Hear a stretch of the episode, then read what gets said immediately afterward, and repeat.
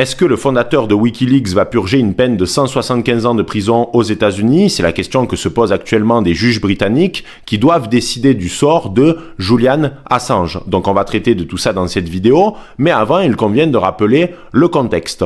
Assange, c'est un Australien qui est lanceur d'alerte et journaliste, et il a créé en 2006 le site internet Wikileaks.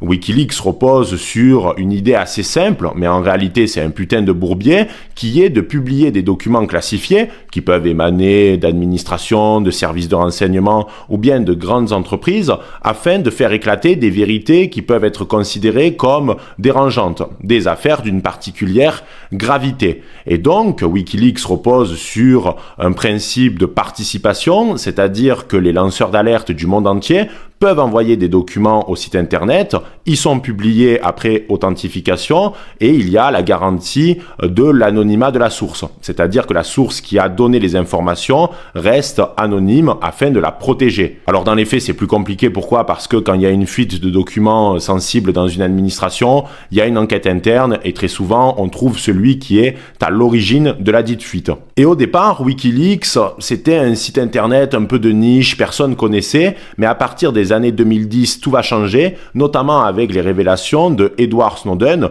qui est un autre mec avec des burnes énormes et qui a révélé euh, que la NSA avait mis en place un programme de surveillance de masse à la fois aux États-Unis mais également dans les pays étrangers et aussi dans des pays considérés comme alliés des États-Unis. Mais alors concrètement, quelles sont les révélations qui ont été réalisées par Wikileaks? Il y en a une pléthore, ça prendrait beaucoup trop de temps de toutes les citer, mais je peux vous parler de quelques-unes, et notamment de celles qui sont les plus importantes.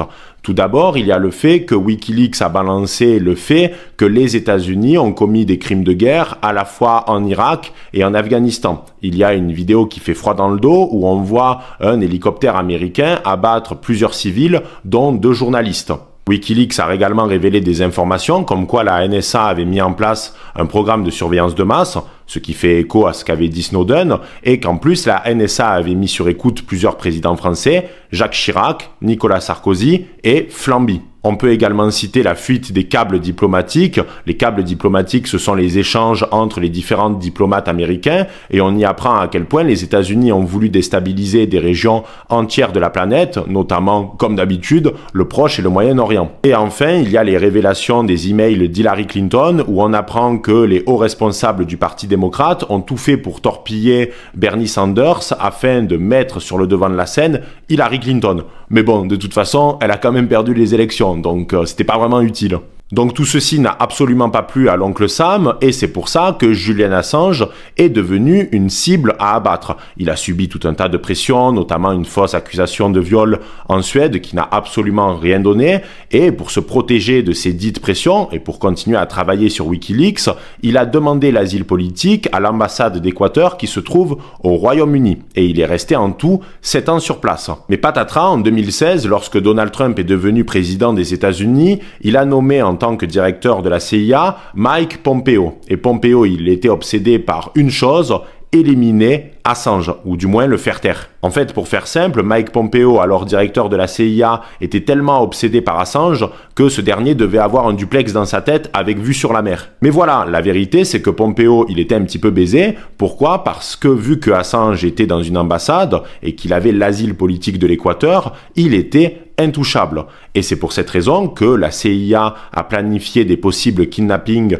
pour récupérer Assange et l'emmener aux États-Unis, ou alors voire carrément même de l'assassiner. Il faut dire que la CIA n'est pas à son coup d'essai en ce qui concerne les assassinats de journalistes, puisque le journaliste américain Gary Webb, qui avait démontré les liens entre la CIA et le trafic de drogue international dans les années 80-90, s'est retrouvé avec deux balles dans la tête. Mais soi-disant, il s'est suicidé. C'est son doigt qui a fait des siennes, en fait. Ça a ripé une deuxième fois sur la gâchette.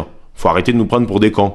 Et donc, vu que les États-Unis ne pouvaient strictement rien faire, ils ont plutôt opté pour la voie diplomatique. Ils ont fait pression à l'Équateur qui a fini par lâcher Julian Assange et donc il a été arrêté par la police britannique et aujourd'hui il est dans une prison de haute sécurité en Angleterre. Et donc, au moment où je tourne cette vidéo, il y a la question de savoir si oui ou non les juges britanniques vont accepter qu'Assange soit extradé vers les États-Unis. Et à partir de ce moment-là, ça sera tout simplement la fin de partie pour lui. Maintenant que j'ai rappelé le contexte, je vais vous donner mon avis par rapport à cette affaire. Depuis toujours, j'aime les outsiders, c'est-à-dire ceux qui sont capables de foutre un énorme coup de pied dans la fourmilière et surtout ceux qui placent la vérité et la liberté d'expression comme valeur suprême. Et Assange a fait preuve d'une très grande intégrité tout au long de sa carrière journalistique, puisque parfois il a euh, fait des révélations qui concernaient des pays qui pourtant apportaient une forme de soutien à Julian Assange lui-même. Donc on peut dire que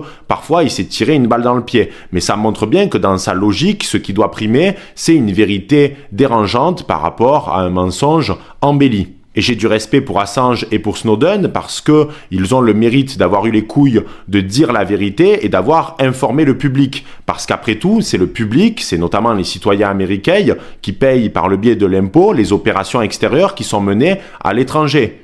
Et putain, c'est pas comme si on pouvait dire que la politique extérieure américaine depuis des décennies, ça soit un franc succès. On l'a vu avec l'Irak et l'Afghanistan, un coût énorme en euh, bilan humain, matériel, financier, tout ça pour que au final les talibans récupèrent Kaboul et que la guerre contre le terrorisme n'est absolument pas terminée, voire même au contraire, le gros problème de ce type de conflit, c'est que généralement ça concrétise d'autant plus la montée euh, de groupes terroristes parce que ça crée du chaos là-bas il y a une volonté de vengeance et ainsi de suite. C'est un cercle vicieux qui ne prend jamais fin. Donc en fait, on se retrouve aujourd'hui avec un homme qui est en prison parce qu'il a dit la vérité. C'est totalement délirant. Alors il y a beaucoup de gens qui disent que Assange est un traître. Euh, déjà, euh, absolument pas, puisqu'il n'est pas américain, donc euh, problème réglé. Traître auprès de qui? Et en plus de cela, il faut comprendre la pensée d'Assange, puisque c'est un libertarien slash anarchiste. Donc pour lui, il n'y a ni Dieu ni maître et encore moins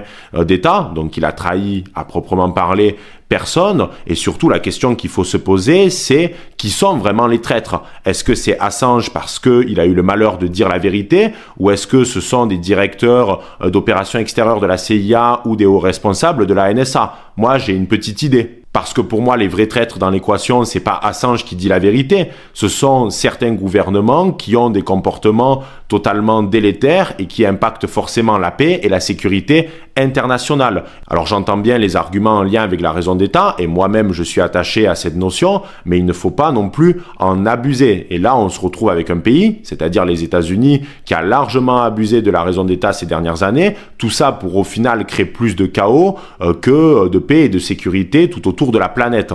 Le problème, c'est pas la raison d'État à proprement parler. On peut pas tout dire à la population. Une grande partie de la population est totalement stupide et ne serait pas en mesure de comprendre les enjeux géopolitiques et stratégiques.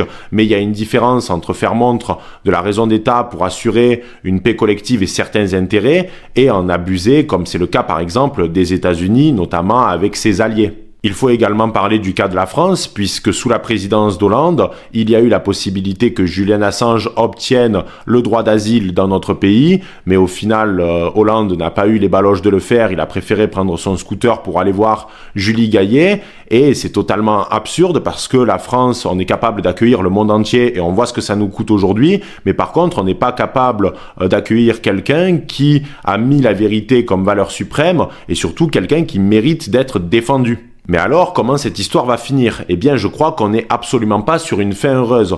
Pourquoi? Parce que Julian Assange, je l'imagine mal, s'installer avec sa femme et ses enfants dans la petite maison dans la prairie, euh, couper du bois comme Charlie Gans, et tout le monde est content, et il va élever euh, des chevaux et des veaux. Non, ça va pas du tout finir comme ça. Soit il va finir sa vie euh, aux États-Unis ou au Royaume-Uni dans une prison de haute sécurité, et ça encore, c'est le meilleur scénario, parce que je crois fondamentalement que la CIA veut se venger de lui, comme la CIA veut se venger par exemple de Edward Snowden, et il risque de se faire tuer aux États-Unis. Et le gros problème, c'est que si le gouvernement américain remporte la mise, il va y avoir un précédent. C'est-à-dire que désormais, tous les lanceurs d'alerte dans le futur vont y réfléchir à deux fois avant de divulguer des informations d'une particulière importance parce qu'ils vont se dire putain j'ai pas envie de finir comme Julian Assange et donc ça risque de consacrer un précédent et par la suite ça va d'autant plus verrouiller certaines informations qui ne seront pas accessibles pour le grand public.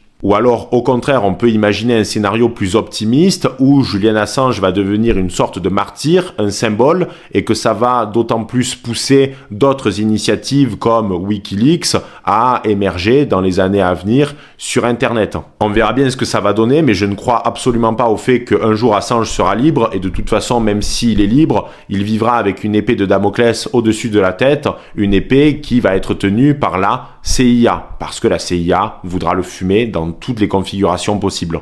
Je voulais également conclure sur quelque chose, c'est qu'on pourrait me dire, oui, mais le doc, Assange, politiquement, il est plutôt de gauche, il est soutenu par Mélenchon en France, nanani nanana. J'en ai rien à foutre, parce que pour moi, ce qui est le plus important, c'est la vérité comme valeur suprême, et le fait que les populations puissent être au courant de certaines dérives. Donc qu'Assange, il soit euh, libertarien, ascendant taureau, ou qu'il soit de gauche, de droite, du milieu, du centre, peu importe, j'en ai rien à faire. Ce qui compte, c'est la recherche de la vérité et c'est surtout la liberté d'expression qui doit primer. Voilà les barons, j'espère que cette vidéo vous aura plu. N'hésitez pas à aimer, commenter, à partager et on se dit à très vite pour une prochaine vidéo. C'était le doc. Ciao les barons